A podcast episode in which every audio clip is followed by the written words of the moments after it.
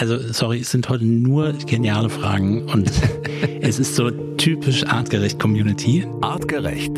Health Nerds. Mensch einfach erklärt. Abnehmen, Fett reduzieren, Gewicht halten. Neun Gründe für Gewichtszunahme und wie wir diesen Prozess umkehren können. Das ist der Titel unserer aktuellen Health Nerds Episode. Und Matthias Baum, unser Ernährungsexperte, unser Health Nerds Wissenschaftler, heute wieder dabei, um hier in der Sprechstunde eure Fragen zu diesem Thema zu beantworten. Matthias, äh, gleich mal eine Frage an dich. Wie viele Leute haben dich angesprochen auf diese Podcast-Folge und auf die Abnehmtipps in den letzten Tagen? Sei ehrlich. Ähm, doch einige und vor allen Dingen hier im Team waren doch noch ein paar Rückfragen. Aber Aha freut mich, wenn es Anstoß liefert und man dann vielleicht anfängt, über bestimmte Dinge nachzudenken. Super. Ja, und wir haben ja gesagt, also das Faszinierende ist ja bei diesem Thema Abnehmen, man denkt immer, alles ist schon gesagt, ja, und jeder weiß irgendwie alles und, und das Thema ist schon irgendwie durchgekaut und hoch und runter. Aber tatsächlich ist es eben so, dass es immer wieder viele, viele Fragen gibt und natürlich auch immer wieder neue wissenschaftliche Erkenntnisse und Zugänge.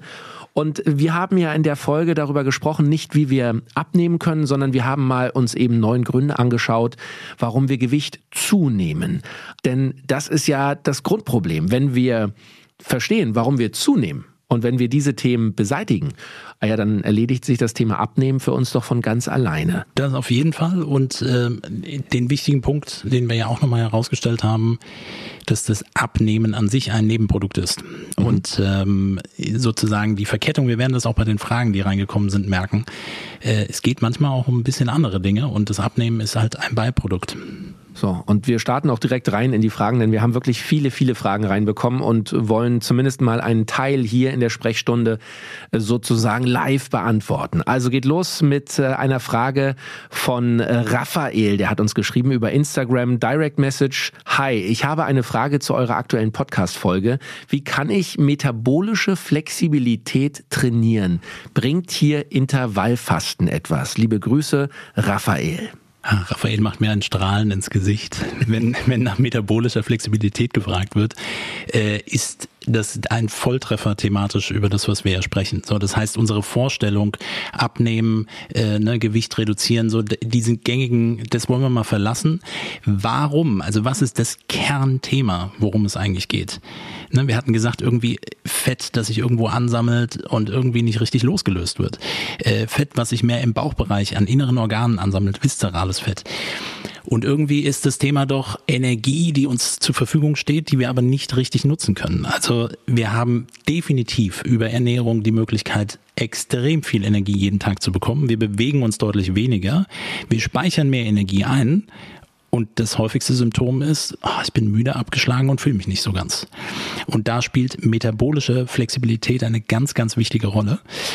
Und das heißt im Endeffekt, meine Zellen sind in der Lage, auf alle Energieträger gut und schnell zurückgreifen zu können. Das heißt, ähm, also ob das jetzt Fett äh, als Energieträger ist oder Zucker. Perfekt. Aha. Genau darum geht es.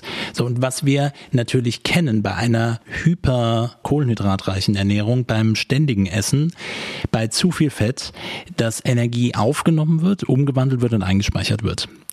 Und wir haben natürlich verschiedene Faktoren auch angesprochen. Was sind nochmal die Risikofaktoren oder die Gründe, warum wir Gewicht zunehmen? Und dann hatten wir auch über Stress gesprochen und Stresshormone sorgt auch für Energieumverteilung. Es geht nicht nur um das, was gegessen wird. Es spielt eine wichtige Rolle, aber nicht nur. Und diese Flexibilität bedeutet, wie gut ist meine Zelle in der Lage, Kohlenhydrate erst zu fermentieren und dann in Mitochondrien, den Kraftwerken unserer Zelle, in Verbindung mit Sauerstoff zu Energie umzuwandeln. Da hatten wir auch schon drüber gesprochen. Es geht dann um viele Kofaktoren, die mit dazugehören, B-Vitamine und so weiter, äh, Coenzym Q10 so, müssen wir gar nicht ins Detail reingehen. Und jetzt dieser Punkt der Flexibilität. Ich bin aber auch in der Lage, ganz entspannt, ohne einen Leistungsknick, auf die Fettverbrennung umschalten zu können. Und das ist das, was eher zu wenig kommt. Ne? Wir sind nicht so gut darin, auf die Fettreserven zuzugreifen mhm. und reagieren tendenziell eher, und das hatten wir auch in der Heißhunger-Episode ähm, auch mit besprochen, durch viele Insulinspitzen eher mit Heißhunger und essen noch mehr. So, das heißt, wir können auf die Energie, die ja eigentlich vorhanden ist, nicht zurückgreifen. Und diese Flexibilität zu trainieren, dafür braucht man etwas, dass mein Stoffwechsel katabol geschaltet wird. Also Gegenüberstellung, der Metabolismus teilt sich in katabole und anabole Elemente. Und jetzt, wo ich anabol gesagt habe, weißt du Bescheid, ne? pumpend, muskelaufbauend. Da sind wir eher bei den aufbauenden Prozessen und Katabol eher bei den abbauen. Und das intermittierende Fasten ist ein Element davon, was es ermöglicht durch Nahrungskarenz und Zeiten, in denen ich nicht esse. Wir haben viel darüber gesprochen, dass es positive Effekte auf den Darm hat und das Immunsystem und das Mikrobiom. Aber auf Stoffwechselebene sagt es ja den Zellen, okay, hier sinkt als ein wichtiger Indikator die Glukosemenge in der Blutbahn ab. Weniger Zucker in der Blutbahn bedeutet weniger Energieproduktion in der Zelle. Und insgesamt sorgt es dann in der Zelle dafür, dass weniger Energie zur Verfügung steht. Und da gibt es Messfühler für, die das genau erkennen können. Und jetzt passiert etwas ganz Spannendes. Für den ersten Moment ist es vielleicht komisch in diesem in diesen Hunger einzutreten oder dieses Loch zu haben.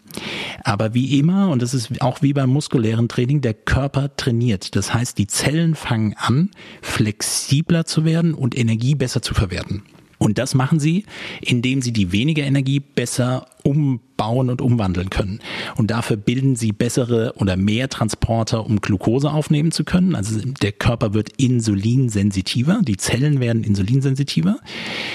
Und äh, der andere Punkt ist, es gibt mehr Mitochondrien, Kraftwerke der Zelle, um mehr Energie zu produzieren. Und dann kommt natürlich eine erhöhte Fettoxidation, also eine Verstoffwechselung der Fettsäuren. Und so werde ich Stück für Stück metabolisch flexibler. Da ist das intermittierende Fasten eine gute Methode und auch gut untersuchte Methode für, um genau darauf Einfluss zu nehmen. Aber es gibt auch andere Möglichkeiten, um das noch kurz auszuführen, um metabolisch flexibel zu werden. Das heißt Ernährungsteil, aber auch das Thema nüchtern bewegen gehört mit dazu, ähm, die ähm, teilweise auch die Reduktion von Kohlenhydraten, weil so zwinge ich den Körper noch mehr mit dazu, auf Fett umzuschalten. Und so bewege ich mich genau in dem Bereich der metabolischen Flexibilität. Und Flexibilität bedeutet Gesundheit. Von daher ist es genau der richtige Weg. Super. Also, Raphael, wir hoffen, wir haben deine Frage hier fachlich und auch äh, verständlich äh, beantwortet. Und hier kommt schon direkt die nächste Frage und da freue ich mich besonders, denn der Dirk Harris hat uns eine Nachricht geschickt, eine Sprachnachricht auch über Instagram. Dirk, äh, was können wir für dich tun? Ich habe eine Frage und zwar zu eurem letzten Thema, Abnehmen. Meine Frage ist, ob die Cognac-Wurzel tatsächlich aus evolutionstheoretischer Sicht ein sinnvolles Nahrungsmittel ist und ob sie tatsächlich auch sinnvoll ist zur Gewichtsreduktion, um den Hunger zu nehmen, den Heißhunger vielleicht sogar zu nehmen. Ja, wie, was haltet ihr davon? Wie ist da eure Meinung aus wissenschaftlicher Sicht?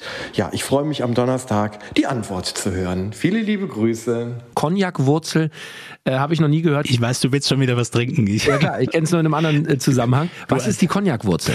Ähm, äh, eine ähm, Wurzelstruktur, die man äh, eben aktuell, und das ist auch genau der Grund, gerne verwendet, um äh, Ersatzprodukte daraus zu machen, wie beispielsweise Nudeln. Also es gibt sowas wie Cognac-Nudeln beispielsweise mhm. oder auch andere Produkte, die aus der Cognac-Wurzel gemacht werden. Und ähm, von daher versuche ich die Frage, ähm, so und wissenschaftlich wie möglich zu beantworten, weil ja, es gibt auf der einen Seite Untersuchungen, die zum Beispiel den Effekt auf die Insulinsensitivität, den Begriff habe ich eben schon mal gesagt, also bessere Effekte auf Glucose, Insulin zu reagieren, mit dem Verwenden der Cognac-Wurzel in Verbindung stehen, beziehungsweise auch der Cognac-Nudeln oder äh, Gerichte, die damit verwendet werden. Der Vorteil, den viele sehen, ist, ja, die so 100 Gramm haben halt, glaube ich, zwei bis vier Kilokalorien. Da steckt also nicht so viel Energie drin, sättigt aber gleichzeitig wieder. Und äh, es gibt eben auch Untersuchungen, die den Effekt speziell auch auf das Darmmikrobiom und Darmkrebsrisiko untersuchen. Von daher ist es, wirkt es im ersten Moment so, okay, super, neues Superfood, das sollte es auf jeden Fall sein. Und jetzt die evolutionäre Perspektive dazu, dass es ein Teil der Ernährung ähm, sein kann, auch auf Wurzeln zurückzugreifen, auf jeden Fall. Fokus sollte aber doch eher die Vielfalt sein. So, das heißt, ich tue mich immer ein bisschen schwer mit solchen anderen Ersatzprodukten, die komplett, das wissen alle, die auch gerade aktuell Reset machen, wenn die Antwort kommt, vielleicht nicht immer, sondern in Maßen. Ja, das heißt, ähm, wir können natürlich einmal auf die Datenlage schauen, aber es ist niemals gut, nur auf ein oder eine bestimmte Auswahl von Lebensmitteln zu setzen. So, das heißt, die reine Wurzel, ja, könnte ein Thema sein, aber wir haben natürlich hier einen Verarbeitungsprozess mit dabei und teilweise eben auch je nach Hersteller noch andere Zusatzstoffe mit dabei. Von daher in, von der Idee in Maßen, gerade während Reset oder sowas unter Umständen eine Möglichkeit, ähm, aber nicht dauerhaft. Ich habe auch gerade mal gegoogelt parallel, weil mich das doch interessiert hat. Wo, wo kommt diese äh, Cognac-Wurzel her? Also die Pflanze, die die Wurzel quasi äh, in der Erde hat, nennt sich Teufelszunge und äh, wächst zum Beispiel in Österreich, äh, kommt aber ursprünglich eher aus dem asiatischen ja. äh, Raum und es gibt in äh, Japan tatsächlich auch äh, äh, Abnehmprodukte, die daraus hergestellt genau. werden. Konjaku zum Beispiel, ja, steht hier. Also spannendes Aber Thema. das ist das ist genau der Punkt, äh, setzt genau wieder bei dem bei dem Thema an. Klar, ich meine, wenn es sättigt und erstmal mein Hunger, wir haben ja auch über Hunger und Sättigung gesprochen, hormonell das Ganze ausgleicht und und ich keine Insulinspitze habe, dann ist es natürlich eher etwas was man gut mit einsetzen kann. Aber die Frage ist, ähm, äh, lassen sich die Ergebnisse auf das europäische Mikrobiom auch genauso übertragen? Stelle ich mal so als Frage in den Raum. Mhm. Auch ein spannender äh, äh, Ansatz, spannendes Thema. Äh, da können wir, glaube ich, auch mal drüber äh, sprechen, wie sich das äh, teilweise unterscheidet. Ja, und dass eine Lösung nicht für alle Menschen gleich aussehen kann. Ja. Matthias, hier kommt die nächste Frage von äh, Michael. Der hat uns geschrieben: Was haltet ihr von einer Keto-Diät? Mhm. Empfehlung oder eher schlecht für unseren Körper? Müssen wir vielleicht kurz auch mal erklären: Keto-Diät. Was ist das für eine Diätform? Also ketogene Ernährung heißt simpel runtergebrochen eine ähm, fett, sehr fettreiche Ernährung, die ketogene Ernährung, die deutliche Reduktion ähm, von, äh, also wenn wir die Makronährstoffgruppen nehmen, Fette, Eiweiße, Kohlenhydrate, dann ist es vor allen Dingen Fett, dann Eiweiß und nur eine geringe Menge Kohlenhydrate. Das schwankt teilweise ein bisschen, wie viel Prozent das dann noch sein sollen, zwischen 15 bis 5 Prozent, also deutlich zu reduzieren. Mhm. Und warum ist das ein spannendes Thema und warum heißt es jetzt ketogene Ernährung, weil es geht um etwas, was gebildet wird in einem Stoffwechselprozess, nämlich Ketonkörper, also saure Metaboliten, die, ich weiß, ich gehe jetzt nochmal auf die, die Frage der metabolischen Flexibilität zurück, die gebildet werden, wenn in meiner Zelle Fett verstoffwechselt wird und in den Mitochondrien wird, also in den Kraftwerken der Zelle, werden dann Fettsäuren im, Felix, du erinnerst dich, siebte Klasse Biologieunterricht, im Zitronensäurezyklus verstoffwechselt und aufgespalten. Natürlich. Und dieser Umwandlungsprozess von äh, die Fettsäure kommt rein, wird umgewandelt in Acetyl-CoA, jetzt ein bisschen Detail, äh, lass mich nerdig sein, Acetyl-CoA wird in Citrat umgewandelt, das ist der erste Reaktionsweg und dieser Reaktionsweg ist der Namensgeber, deswegen heißt er Citrat Citratzyklus oder Zitronensäurezyklus. Es gibt dann mehrere Reaktionen. Die, äh, dieses Acetyl-CoA wird zerkleinert und dabei entsteht Energie. Das brauche ich dann für den späteren Umwandlungsprozess. Warum gehe ich jetzt genauso darauf ein? Weil der letzte Reaktionsschritt ist Oxalacetat. Und äh, dieser Reaktionsstep, ähm, den brauche ich dann, um wieder mit dem neu reinkommenden Acetyl-CoA zu reagieren. Okay, das war viel zu viel Detail. Wichtig ist dabei, wichtig ist dabei Folgendes. Wenn mir Kohlenhydrate in der Zelle fehlen, dann funktioniert dieser Reaktionsschritt nicht und dieses äh, Oxalacetat wird umgewandelt und für die Gluconeogenese, die Neubildung von Zucker verwendet. Dann funktioniert der Zitronensäurezyklus nicht mehr und es entstehen Ketonkörper. Lange Geschichte, diese Ketonkörper sind dann Säuremetaboliten, die dann aus der Zelle raus und Richtung Gehirn gebracht werden und dem Gehirn als Energieträger zur Verfügung stehen. Und das ist der wichtige Punkt bei der ketogenen Ernährung. Da kommt sie nämlich eigentlich her aus der Neuro degenerativen oder neuronalen Erkrankungsforschung, insbesondere bei Epilepsie und Epilepsie bei Kindern. Ketogene Ernährung steht in Verbindung, die Epilepsierate zu verringern. Es hat aber auch etwas mit metabolischer Flexibilität zu tun, weil Ketonkörper sind auch Energieträger, die der Körper verwenden kann. Und da wollen wir ja eigentlich hinkommen. Ja? Und durch das Zwingen des Körpers, Kohlenhydrate zu reduzieren, erzeugen wir mehr Ketonkörper. Der Körper kann andere Energiequellen verwenden. Äh, diese Ketonkörper werden dann in Aceton teilweise umgewandelt. Das ist dann auch so ein Acetonatem, der unter Umständen rauskommt. Die werden über die Nieren ausgeschieden. Man findet die dann im Urin. Dann kann man seinen ketogenen Status testen. Und jetzt zu der Frage zurück. Ich weiß, es ist ein bisschen vorgeplänkelt, aber wir wollen es ja auch doch schon genau machen. Wir sehen jetzt, dass die Ernährungsform schon sehr intensiv ist und sie hat natürlich etwas zum einen mit der metabolischen Flexibilität zu tun und unter Umständen auch mit dem Thema Abnehmen, aber für viele nicht langfristig umsetzbar. Was aber total spannend ist, ist das Thema, ich habe den Begriff gerade schon genannt, ketogener Status. So, das heißt, wir wissen, dass wir Ketonkörper super als Energieträger verwenden wollen, dafür wollen wir die Zelle dazu zwingen. Und jetzt komme ich wieder zu dem intermittierenden Fasten zurück, weil wenn ich intermittierend faste, was ich eben gesagt habe, und Glucose, Zucker absinkt, dann wird in der Zelle auch weniger äh, im Zitronensäurezyklus produziert und es entstehen verhältnismäßig mehr Ketonkörper. Die Leute kommen in einen ketogenen Status durch das Fasten, nicht nur, weil sie viel Fett essen. So, das bedeutet, ketogener Status super gut, ketogene Ernährung für alle sehr schwierig, indikationsbezogen bei Epilepsie, auch anderen neurodegenerativen Erkrankungen ist es ein spannendes Thema. Kann man drüber nachdenken, wenn es wirklich sein muss. Es hat was mit metabolischer Flexibilität zu tun. Längerfristiges Umsetzen wird schwierig. So, ich hoffe, der Abriss passt. Ja, ultra spannend. Vor allem, also ich äh, habe mir auch nochmal mitgeschrieben, ähm, auch, auch auf die Frage, die wir vorhin äh, eingangs hatten, ähm, metabolische Flexibilität. Also im Grunde, ähm, auch das haben wir mal in der Schule gelernt. Bei den Dinosauriern war das gut zu sehen. Am Ende wird eben nicht der Stärkste überleben, sondern der, der sich am flexibelsten anpassen kann. Ja, der also am flexibelsten ist. Und äh, insofern macht das äh, alles durchaus Sinn und äh, klingt auf jeden Fall extrem logisch. Hier kommt die nächste Frage und die ist äh, uns per Instagram äh, zugespielt worden von Verena. Verena äh, heißt dort Frau äh, Leuchte und schreibt uns, hey, wenn man den Darm mit Oreganoöl unterstützen möchte, könnt ihr Bentonit empfehlen. Hm. Würde ich nicht unbedingt. Also ähm, äh, Oreganoöl ist ja ein Thema aufgrund der sekundären enthaltenen sekundären Pflanzenstoffe ein Thema, wenn es um das, wenn es um den Ausgleich des Darmmikrobioms geht. Ich meine, Daniel hatte in der Episode auch mal was dazu gesagt. Mhm. Äh, von daher kann man das mit einsetzen, kann das als Thema nehmen. Fakt ist aber auch, für sich alleine genommen, ähm, ist es vielleicht auch nicht das Einzige, das etwas bringt. Ich kann dann immer nur sagen, lasst uns auf Darmregeneration in der Komplexität schauen. Das heißt, wir sprechen natürlich über systemische Entzündungssituationen, wir sprechen über gestörte Barrieren, wir sprechen über äh, eine Dysbiose und eben damit verbundene Stoffwechselstörungen, die übrigens auch zur Inflexibilität des Metabolismus führen und dann in der Kette auch zur Gewichtszunahme unter Umständen. Bedeutet, es ist ein bisschen komplexer, man kann das mit einsetzen. Ob die Kombination unbedingt notwendig ist, äh, da fehlt ehrlicherweise ein bisschen die Datenlage, ob das wirklich notwendig sein muss. So, von daher kann man es mit einbauen, ist aber nicht zwingend erforderlich. Okay, und direkt hier die nächste Frage in der Health Nerds Sprechstunde, die kommt von Katrin und Matthias, da musst du uns direkt helfen, denn Katrin hat hier äh, äh eine Fachabkürzung eingebaut. Ich habe eure letzte Podcast-Folge angehört und bin bei PCOS hellhörig geworden. Müssen wir kurz klären, was ist PCOS? Polyzystisches Ovar-Syndrom und mhm. C eben zystisch aus dem Englischen eher stammt.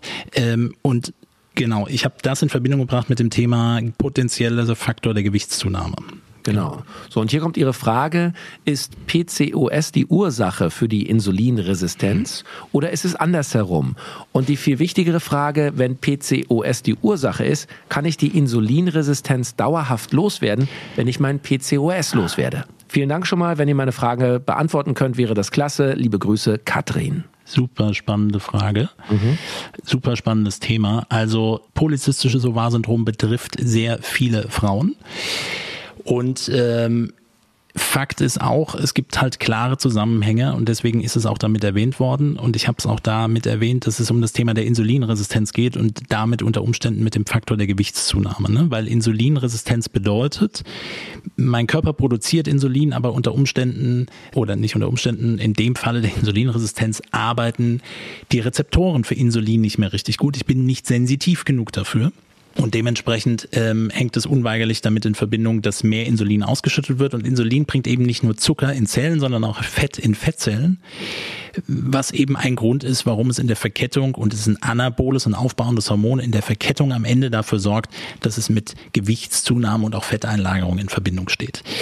Auf die Frage, ob es der auslösende Faktor jetzt des PCOS ist oder die Insulinresistenz, kann ich, ich habe, ähm, wenn ich die Datenlage mir anschaue dazu, nicht hundertprozentig abschließend sagen, dass es nur so oder so sein kann. Also es gibt die einen, die sagen, durch PCOS habe ich verschiedene Veränderungen, beispielsweise der, ähm, der Geschlechtshormone, die einen Einfluss darauf nehmen können. Die veränderten Geschlechtshormone, die auch in Verbindung stehen mit Fetteinlagerungen.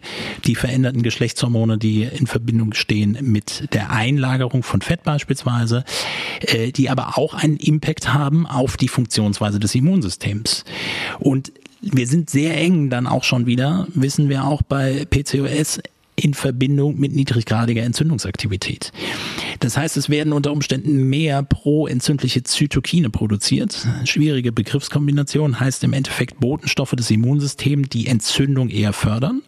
Da allen voran nennen ist Interleukin 6, Interleukin 1 und TNF Alpha, Tumornekrosefaktor Alpha. Und dieser Tumornekrosefaktor Alpha ist in der Lage, die Insulinrezeptoren zu hemmen. Also an Organen, die insulinabhängig Glucose aufnehmen, wird es über diese Zytokine gehemmt.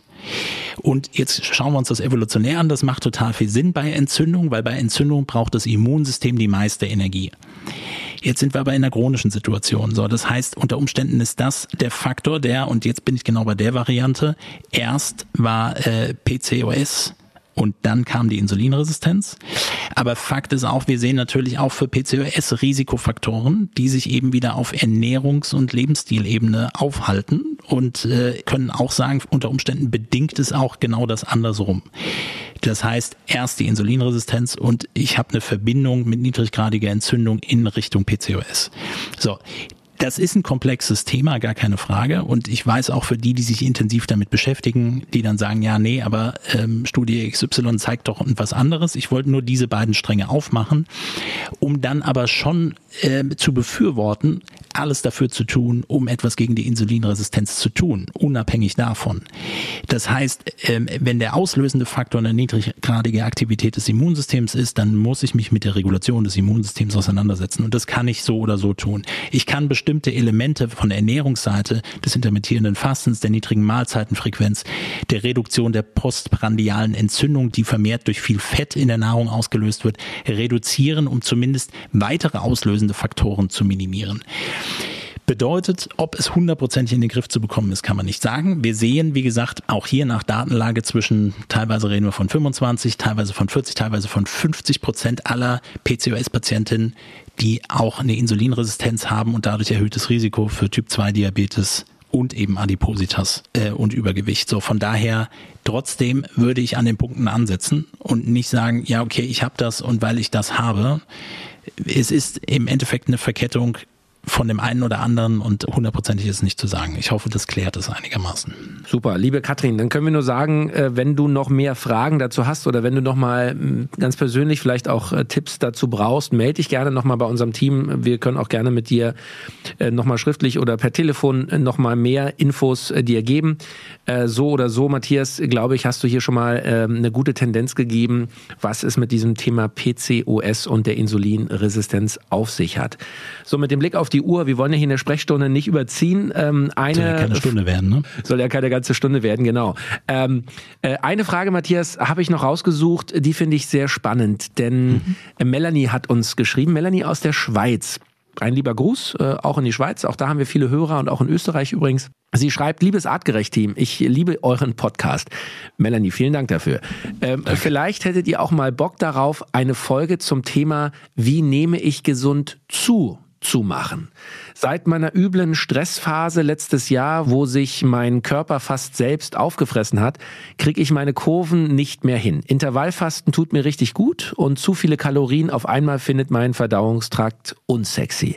Vielleicht habt ihr da Tipps. Liebe Grüße aus der Schweiz, Melanie. Also, sorry, es sind heute nur geniale Fragen und es ist so typisch artgerecht Community, dass wenn wir über Abnehmen sprechen, die Frage, die kam übrigens mehrfach an unterschiedlichen Stellen, wie kann ich eigentlich, wie kann ich richtig zunehmen? Oder wie kann ich verhindern abzunehmen? Ich versuche es mal in, in kurzen Eckpunkten zusammenzufassen. Wir machen keine eigene Episode. Wenn es nicht ausreicht, machen wir auch eine eigene Episode zum Thema Zunehmen. Bedeutet, wir müssen die Punkte, über die wir gesprochen haben, die mit Gewichtszunahme in Verbindung stehen, sind ja auch Faktoren, die unter Umständen dafür sorgen, dass sie auch eher dazu führen, dass man abnimmt. Gerade dieses Thema chronischer Stress, gerade dieses Thema sich selbst auffressen. Das heißt, Stresshormone, Cortisol vor allen Dingen, die dafür sorgen, dass Energie quasi umverteilt wird. Aus Muskulatur, den Eiweißen der Muskulatur wird Zucker umgewandelt, es wird unter Umständen abgespeichert. Bedeutet, Wir müssen die wesentlichen Faktoren mitnehmen, die, ähm, die auch zum einen für Gewichtszunahme führen, ähm, die entdecken wir dann hier auch wieder. Das heißt, das Thema Darm und Dysbiose. Unter Umständen eine Dysbiose im Darm zu haben, die dazu führt, dass Energie gar nicht richtig im Körper aufgenommen werden kann, weil eine Fehlbesiedelung, insbesondere mit Pilzen, dafür sorgt, dass Energie im Darm verstoffwechselt wird, aber gar nicht wirklich vermehrt aufgenommen werden kann.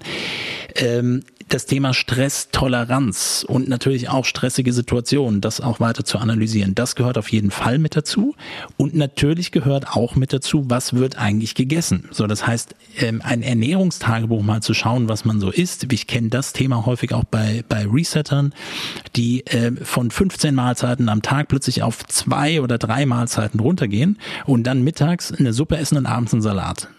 Das ist einfach zu wenig. So, das heißt, dann darf man an den Stellen schon auch mal auf Kalorienmengen schauen. Vor allen Dingen aber auch die zugeführte Protein- und Eiweißmenge. So, das ist definitiv etwas, was man gut mit unterstützen kann. Und muskuläre Aktivität fördert das natürlich. Ich weiß, dass dann gerne kommt, naja, aber wenn ich jetzt noch mehr trainiere, dann muss ich noch mehr essen. Aber wenn ich jetzt auch hier wieder ein bestimmtes Ziel habe, nämlich ein Zielgewicht zu erreichen, aber dann bitte orientiert nicht nur an der Zahl auf der Waage, sondern eben ich möchte so und so viel Prozent mehr Muskelmasse aufbauen, ich möchte meinen Fettanteil aufbauen, kann ja auch ein Thema sein. Äh, ich möchte ihn vielleicht, möchte meinen viszeralen Fettanteil unter Umständen reduzieren. Wenn ich auf die Punkte mit eingehe, dann kann ich die Ernährung dementsprechend mit aufbauen und muskuläre Aktivität hilft dabei.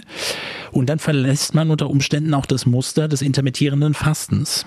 Ähm, weil wir dann ähm, eben nicht die katabolen, die abbauenden Prozesse haben wollen, sondern eher aufbauende Prozesse. Und das geht schon.